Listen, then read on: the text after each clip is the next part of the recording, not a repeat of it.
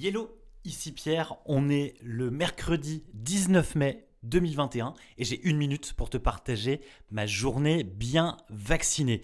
J'ai eu la chance, non, plutôt j'ai eu l'opportunité de récupérer une dose disponible ce matin pour cet après-midi. Et dans la vie d'un entrepreneur, c'est exactement la même chose. Tu récupères non pas de la chance, mais tu saisis des opportunités. Ces opportunités, c'est simple, il te suffit d'être à l'écoute, d'être attentif, d'apprendre et surtout d'agir. Je vais te citer Ovid, la chance est toujours puissante, faites en sorte que votre hameçon soit toujours jeté dans la mare, où vous vous y attendez le moins, il y aura un poisson. C'était bien, maintenant c'est à toi. Salut.